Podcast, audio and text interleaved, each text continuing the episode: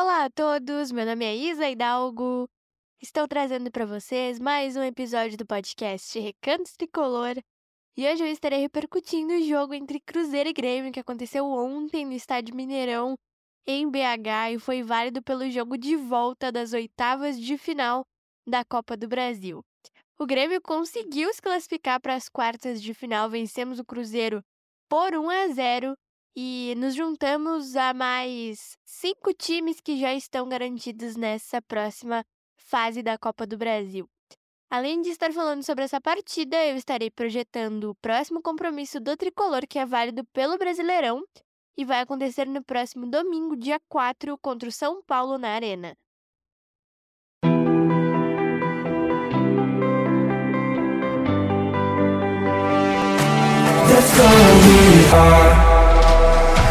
O Grêmio é a nossa vida, é a alegria do nosso coração. É um sentimento inexplicável, é a nossa maior paixão. O Grêmio é o meu, o teu, o nosso imortal tricolor. É o nosso único amor.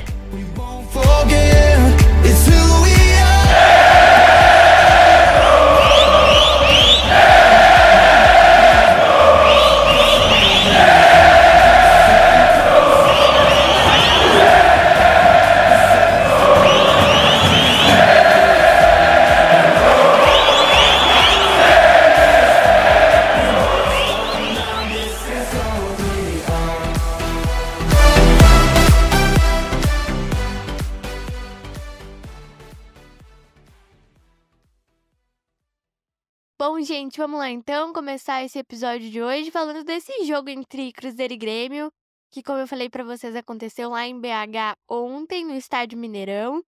E o Grêmio conseguiu a classificação para as quartas de final da Copa do Brasil. O jogo de ida terminou empatado em 1 a 1 e ontem estava tudo em aberto. O Grêmio precisava somente da vitória para passar para as quartas e conseguiu essa vitória. Vencemos por 1 a 0 o gol foi marcado pelo Vijaçante e nos juntamos a outras equipes que já estão garantidas nessas quartas de final da Copa do Brasil.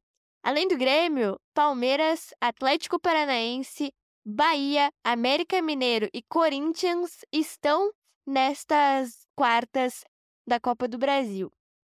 Essa próxima fase da competição acontece só no mês que vem, nos dias 5 e 12 de julho, né, os jogos de ida e volta estão previstos para acontecer nessas datas. O sorteio ainda não tem data definida. A CBF ainda não divulgou nem data nem horário desse sorteio para as quartas de final. Hoje ainda temos é, dois jogos, né, para conhecer os dois times que faltam. São Paulo e Sport Recife e Flamengo e Fluminense são essas duas partidas. Ontem o Grêmio fez um jogo muito bom contra o Cruzeiro, né? Soube controlar boa parte da partida, mas também sofreu em alguns momentos. O Cruzeiro pressionou o Grêmio em alguns momentos do jogo. E teve uma questão, gente, que, de novo, né, né em vários momentos aqui deste podcast eu falei desta questão que é a arbitragem, que é muito polêmica aqui no, no Brasil, né? E ontem o Grêmio foi simplesmente assaltado pelo juiz do jogo, né? A gente teve vários lances que, que são muito polêmicos, faltas para o Cruzeiro que foram dadas assim de forma, enfim, de uma forma muito, muito polêmica, né? Essa é a palavra. E teve um lance também, eh, num gol do Grêmio foi anulado, um gol do Bitelo foi anulado, que, eh, supostamente houve uma falta do Cuiabano na origem da jogada, mas foi mostrado para o juiz somente um ângulo. O árbitro de vídeo mostrou para o juiz somente um ângulo, ou melhor, a árbitra de vídeo, né? Porque o VAR ontem estava, eh, sob o comando de uma mulher, a Daiane Muniz, da FIFA. Enfim, gente, são, são questões que acontecem muito, né? Nesse ano já está sendo muito comum e ao longo dos últimos anos é muito comum aqui no país. O Grêmio conseguiu essa classificação para as quartas de final, embolsou mais de 4 milhões de reais e agora nosso foco é no Campeonato Brasileiro. O tricolor enfrenta outro tricolor, o Paulista, na Arena, no dia 4 de junho, domingo, às 4 horas da tarde. O Grêmio, que está com 14 pontos no Campeonato Brasileiro, está na ponta de cima da tabela, né? Está na quinta posição na tabela de classificação. E a gente vai com uma confiança total no time, né? O Grêmio, que vem de duas vitórias consecutivas nesse Campeonato Brasileiro, e a classificação para as quartas de final também dá um ânimo maior para o torcedor.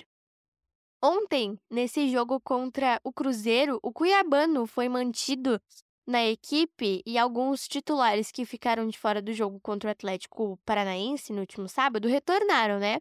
A exemplo, Bitelo, Soares, Carbajo, Kahneman e Gabriel Grando. Cristaldo que já tinha ficado no banco no sábado, ficou no banco para esse ingresso do Cuiabano na equipe. De novo, ele foi bem, né? O Cuiabano que é lateral esquerdo de origem, eu fiz esse destaque na repercussão anterior. O Cuiabano não joga no meio de campo, mas ele se adaptou ali àquela função e a faz muito bem. Depois dessa partida entre Grêmio e São Paulo, o Grêmio ganha uma folga aí, né, de alguns dias, de alguns bons dias para trabalhar e volta a jogar no dia 11 de junho contra o Flamengo lá no Rio de Janeiro. Mas antes, nosso foco é no, no próximo jogo, né, contra o São Paulo. Eu acho que o time tem totais condições é, de vencer essa partida, até porque a nossa confiança já está nas alturas, né? Pelas duas vitórias conquistadas no Brasileirão, por essa classificação é, que veio com uma vitória pequenininha, mas que nos deu essa oportunidade de jogar as quartas de final e continuar sonhando com o hexacampeonato, então a confiança da torcida tá bastante, bastante alta, né? E eu tenho certeza que a arena vai estar, tá, é, se não cheia, quase cheia, para esse jogo de domingo contra o São Paulo. Outro destaque que eu queria fazer sobre a partida de ontem, né, entre Cruzeiro e Grêmio, foi a entrada do Gabriel Grando no gol, né? O Adriel é, recebeu uma nova oportunidade no jogo de sábado e na entrevista coletiva mesmo do jogo entre Atlético e Grêmio, o Renato disse que o Grando iria jogar essa partida contra o Cruzeiro. Na minha opinião, gente, não sei se na opinião de vocês também, mas na minha opinião, o Grando joga bastante inseguro em algumas situações. Ele não é um goleiro ruim, na minha opinião, ele, ele tem bastante potencial, ele faz defesas muito boas. Mas ele joga bastante inseguro em algumas em alguns momentos, né? Ontem, ali no, nos minutos finais do primeiro tempo, o Cruzeiro teve uma sequência de muitos escanteios.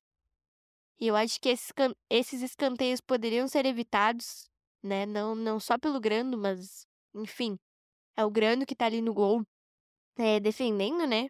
Então, esses escanteios, de alguma forma, eu acredito que poderiam ter sido evitados, mas eu acho que o Adriel tem uma segurança maior ao jogar. Mas o Grando tá, tá dando conta do recado.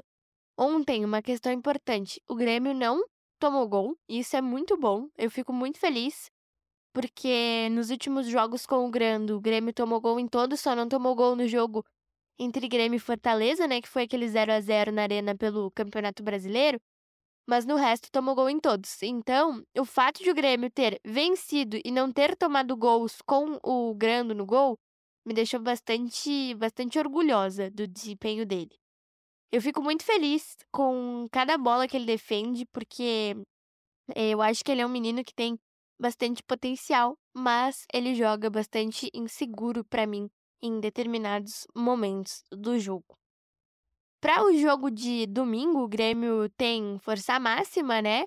É, depois da classificação de ontem, nosso foco é total no Brasileirão, agora que a Copa do Brasil vai dar uma pausa bastante extensa, né? Junho está começando hoje, portanto, nós temos aí mais de um mês de pausa da Copa do Brasil para nos dedicarmos totalmente ao Brasileirão e nos mantermos lá em cima, né? Que é o nosso objetivo. Com certeza, todo torcedor espera que o Grêmio faça uma excelente campanha e conquiste essa vaga direta para a Copa Libertadores, que é o nosso maior desejo nesse momento. E domingo nós temos mais um compromisso, né? Válido por esse campeonato. Eu espero muito que o time faça jus à sua casa, né? Faça jus à sua torcida e faça jus ao desempenho que vem apresentando, que é um desempenho muito bom, e consiga vencer o São Paulo. São Paulo que também está embalado com o Dorival Júnior, mas essa sequência de bons resultados pode ser quebrada pelo tricolor gaúcho e eu espero muito que ela seja quebrada e que o Grêmio possa conquistar uma vitória tranquila e que os três pontos venham.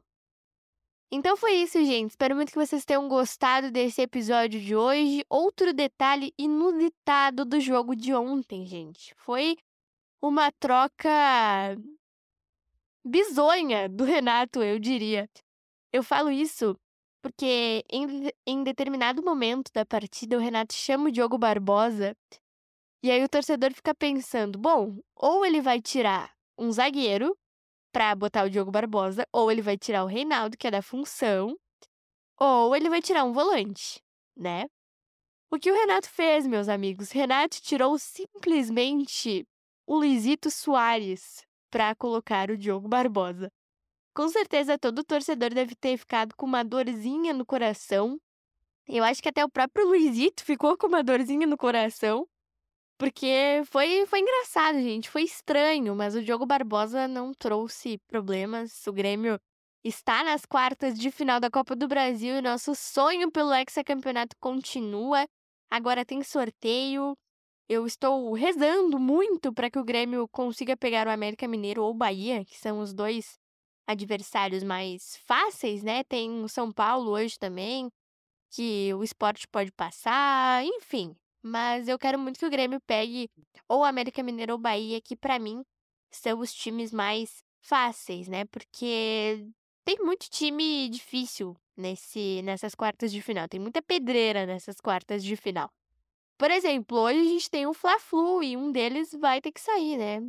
Não sei qual que é o, o pior para se pegar. Não, não tem um clube que a gente vá torcer hoje à noite. Mas eu espero muito que esse sorteio seja realmente um dia de sorte para o Grêmio, um dia que nós é, tenhamos assim uma bênção de Deus para que a gente pegue um adversário bem tranquilo, não um Palmeiras da vida, e que a gente consiga continuar sonhando com esse hexacampeonato, que também é um dos nossos desejos para esse ano. O outro desejo, como eu falei antes, é essa vaga direta para a Copa Libertadores. E agora nós temos um mês inteiro para nos dedicarmos ao Brasileirão e nos mantermos lá na parte de cima da tabela de classificação, nos mantermos lá no G4. E o São Paulo é mais uma dessas partidas que nós temos para continuar lá no G4, no G6, G4, né? G4 é a melhor opção. E eu espero muito que essa vitória venha de forma tranquila, que o Grêmio apresente uh, um bom desempenho como vem apresentando nas últimas partidas que a gente viu, nas últimas três partidas, o Grêmio vem tendo resultados dentro de campo. Eu espero que esse resultado se mantenha no domingo dentro da arena e que o Grêmio consiga vencer o São Paulo, não com uma goleada, uns 2 a 0, quem sabe, para se manter lá no topo do Campeonato Brasileiro. Um beijo e abraço para vocês e até o nosso próximo episódio.